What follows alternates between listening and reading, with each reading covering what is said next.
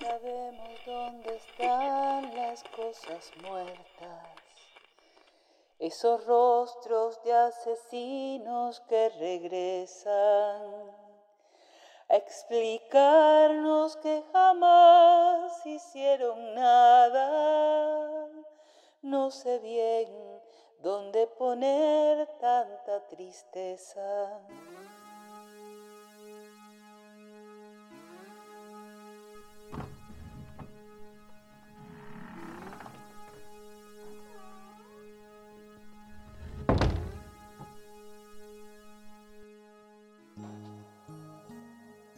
Siento que necesito una enorme casa para gritar en ella, aunque sea una vez por mes.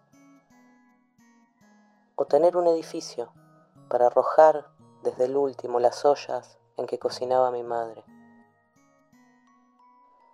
Siento que la sangre se me agolpa en el invierno.